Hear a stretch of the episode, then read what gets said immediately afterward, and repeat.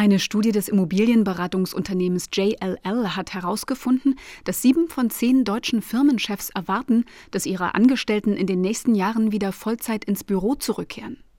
Das trifft nicht auf die Sparda Bank Berlin zu. Sie hat vor einigen Monaten ihre Zentrale mit 400 Arbeitsplätzen aufgegeben. In den über Berlin und Ostdeutschland verteilten Standorten gibt es nun noch je drei Arbeitsplätze für zehn Mitarbeiter. Die Beschäftigten arbeiten an fünf Tagen die Woche mobil, also dort, wo es am besten passt.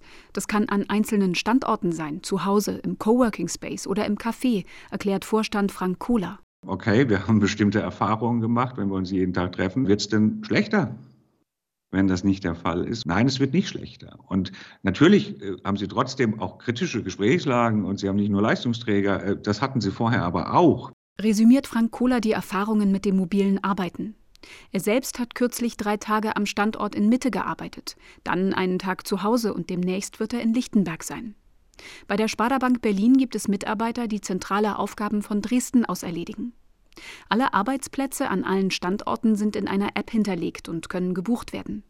Wenn Leute vermuten, die Bank habe ihre Zentrale aufgegeben, um Geld zu sparen, widerspricht Frank Kohler. Die Quadratmeter, die sie einsparen, geben sie mindestens wieder aus für die Qualität der Flächen, die dann ja auch technisch hochgerüstet werden müssen. Wir wollen überall hybridfähig sein, dass sich Menschen treffen in Präsenz und noch ein paar mit dazuschalten. Am Ende werde es eher teurer, denn jeder Mitarbeiter braucht einen Laptop und die Standorte werden nach und nach so umgebaut, dass sich die Beschäftigten auch ohne feste Schreibtische wohlfühlen können.